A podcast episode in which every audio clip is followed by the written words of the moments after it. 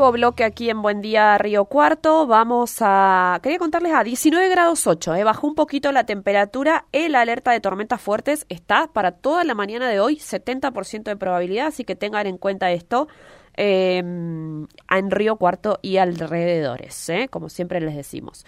Bueno, vamos a presentar la próxima entrevista porque desde hace un año, hace un año, se lanzó una carrera muy interesante, una carrera superior del Ministerio de Educación de Córdoba, muy interesante para nuestro país y para nuestra región, ¿no?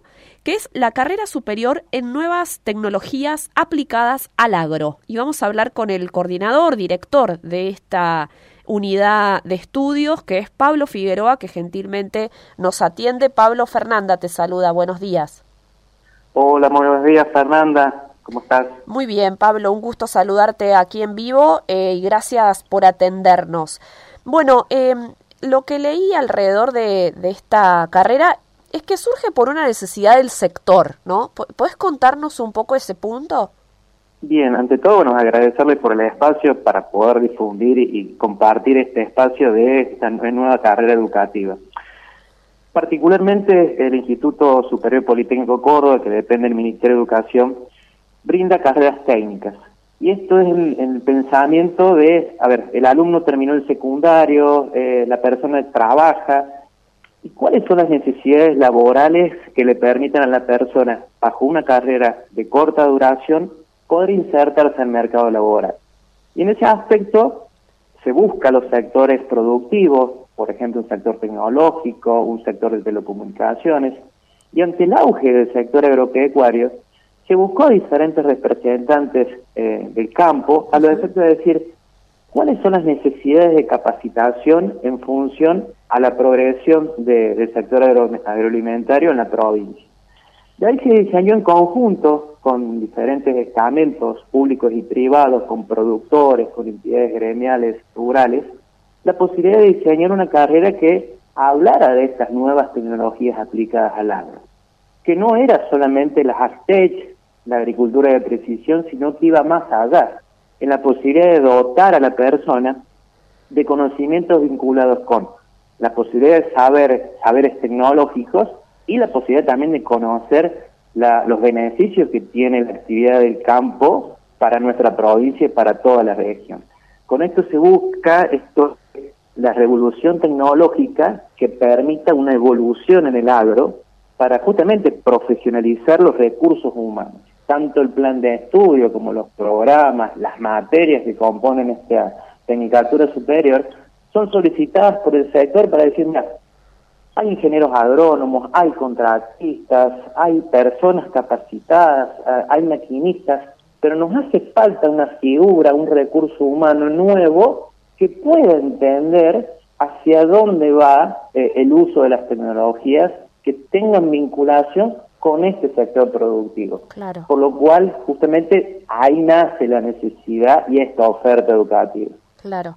Em, no, es, no es casual que se dé, me parece a mí, en Córdoba, ¿no? Donde hay un polo tecnológico muy fuerte, ¿no? No solo en Córdoba capital, eso se ha derramado a ciudades como la nuestra, aquí en Río Cuarto, por ejemplo, eh, y eso me parece bien interesante, digamos, eh, eh, al respecto y, y, porque, como vos decís, falta a veces ese recurso humano y cuando habla el sector productivo, privado de lo que necesita y el sector educativo, surgen estas oportunidades, Pablo. Claro, es una comunidad en ese aspecto de decir, abre, el alumno no tiene que venir a la ciudad. La carrera se dicta totalmente virtual y tiene aspectos de prácticas y práctica profesionalizante pero lo interesante es que es geolocalizado.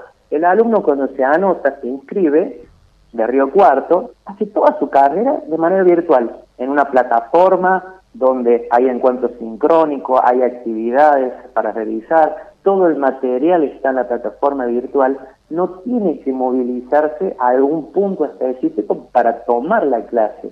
De hecho, el alumno puede trabajar, puede estudiar y a lo mejor el fin de semana ver los videos de las clases que se dieron y de esa forma puede ir avanzando. Se busca que la posibilidad de que el alumno siga viviendo donde reside, pero eso que no, no le imposibilite la posibilidad de progresar directo de democratizar la educación en un aspecto tan nuestro como es el desarrollo agropecuario. Claro.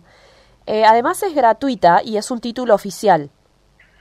Eso también es válido remarcar que aparte que es virtual, que es totalmente gratuita, lo ofrece el Ministerio de Educación de la provincia de Córdoba, proporciona un título oficial de validez nacional, ¿sí? y aparte a, lo largo del cursado de esta carrera, que tiene dos años y medio de duración, se dan títulos intermedios. Bueno, en el primer año de cursado de la carrera ya se les otorga el título del programador. ¿sí?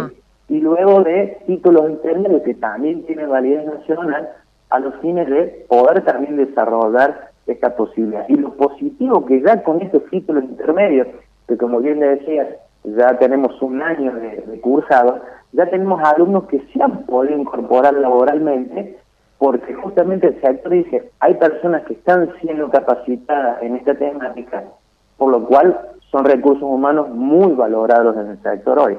Claro. Eh, contanos, porque la carrera además eh, tuvo una premiación. Sí, especialmente el año pasado en la exposición eh, rural de Palermo, em, se postuló la carrera a los efectos de ser una innovación a través del Centro Internacional de Tecnología Agropecuaria, que hace todo un análisis de, las innovaciones, de, las propuestas de mejora para el sector del agro, se premió en función a, a buscar justamente esas innovaciones y lo que el jurado destacó de esta tecnicatura, que además de ser pública, de ser gratuita, de dar un título, no hay una formación con una titulación superior en toda la República Argentina y en lo que es en la región. Eso de destacar es decir, una institución da un título en el marco de una tecnicatura avalado por el Ministerio de Educación de Córdoba y por el Ministerio de Educación de la Nación y eso también eh, se vio como innovación de hacia dónde va la capacitación, que en función a esto es el sector y esta formación y no es a la inversa que, por ejemplo, desde un escritorio se dio una estructura de una tecnicatura. Fue el sector, el sector que lo pidió y la innovación da hasta en esto, de poder articular lo que es la tecnología con lo que es el agro. Claro. Eh, además pensaba esto como que va también en paralelo con la política de buenas prácticas que tiene Córdoba. Además de este punto, eh, entre todas las materias que hay, desarrollamos lo que es las buenas prácticas agropecuarias, con el análisis de la legislación, del primer decreto, después de la ley, de qué hacen las otras provincias. Por ejemplo, cuando decías de los datos del tiempo, recién de que se ven lluvias, apenas entran los alumnos, lo primero que le hacemos hacer es que vaya al territorio, a territorio, el hecho de decir, empieza a manejar las nuevas tecnologías, busquen su localidad la estación meteorológica que está ahí disponible a través de las plataformas digitales y haga una estimación de los datos que hay de tiempo. Claro. Es la forma en la cual el alumno ya se empieza a, a llenar de todas las posibilidades que le da la tecnología, a través, por ejemplo, de una estación meteorológica a través, por ejemplo, de lo que son las buenas prácticas agropecuarias. Y dentro del plan de la provincia, una buena práctica es el desarrollo de las ACPECH, de la utilización, por lo cual también va todo un eje hacia esta, esta forma de entender eh, lo que es el desarrollo del agro. Claro. Em, viste que, eh, bueno, nuestro país eh, a veces somos blanco-negro, ¿no? Hay, hay mucho discurso que va en contra de la producción agropecuaria, ¿no? Eh, cuando yo a mí me parece, y los datos así lo indican, es una de las actividades más importantes que tiene la economía argentina y muchos años hemos dependido solamente de las exportaciones agropecuarias y demás.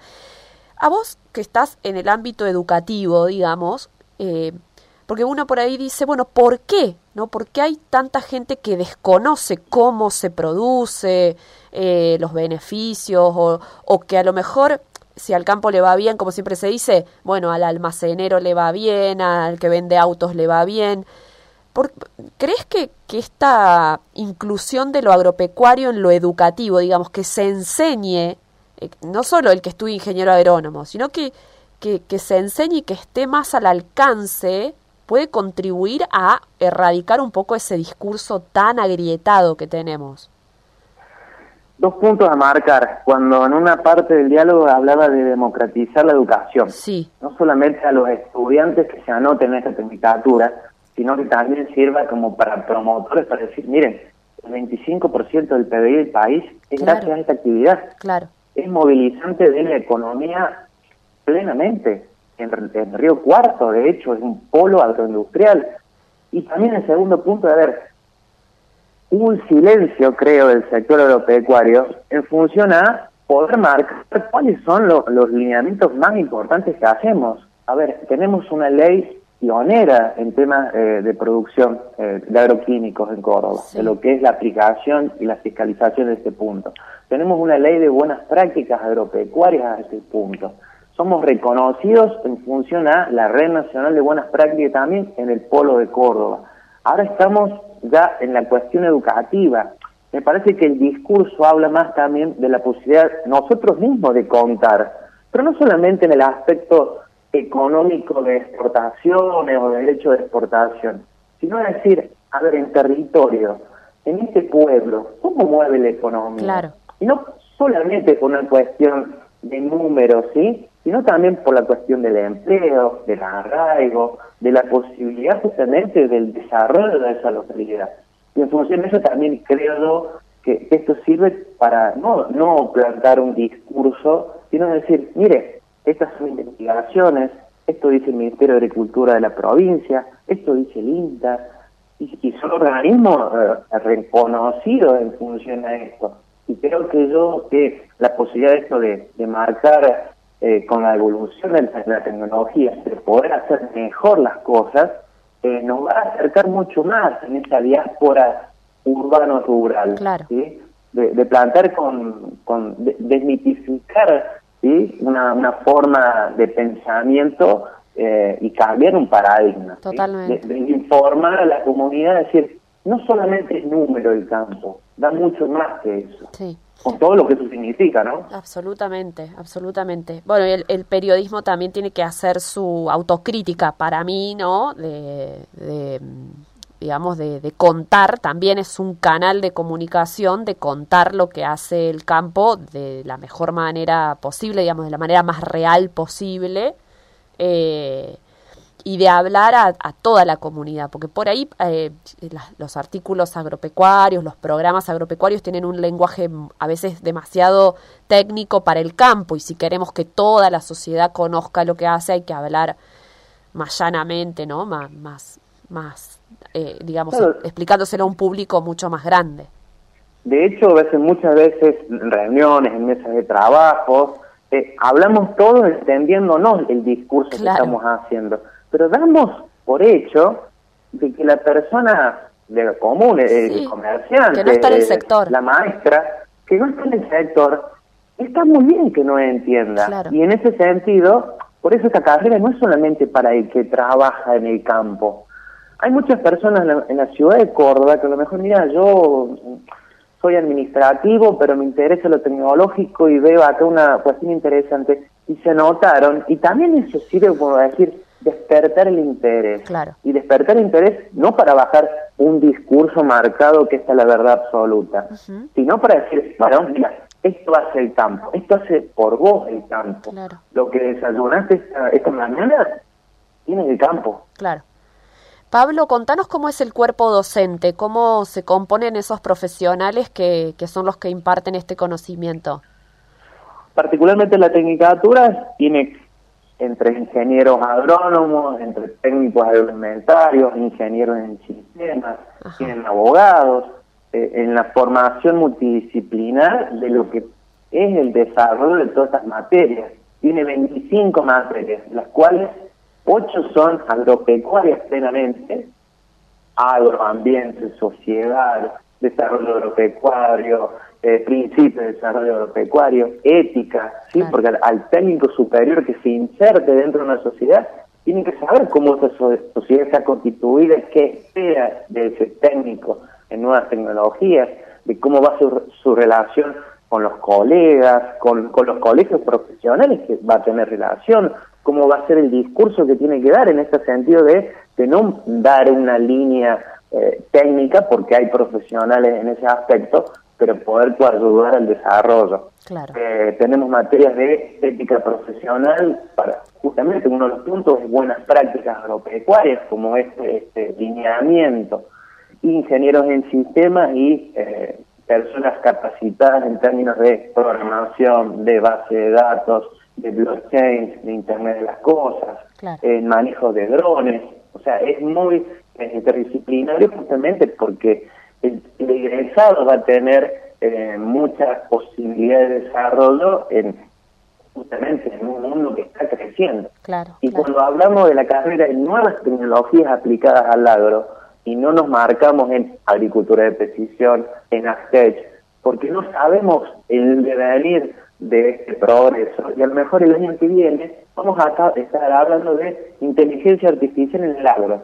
Y tenemos una materia de inteligencia artificial para justamente analizar estos pormenores. Claro.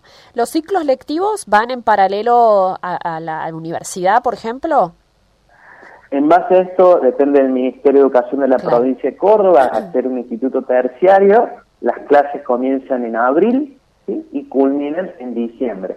Hay un receso invernal y hay mesas de exámenes como, como un instituto terciario, pero lo que nos diferencia es esto de la virtualidad, de que el alumno no se tenga que movilizar un centro educativo, sino que desde la comodidad de su casa, en los tiempos que tenga para poder estudiar, eh, pueda desarrollar su carrera.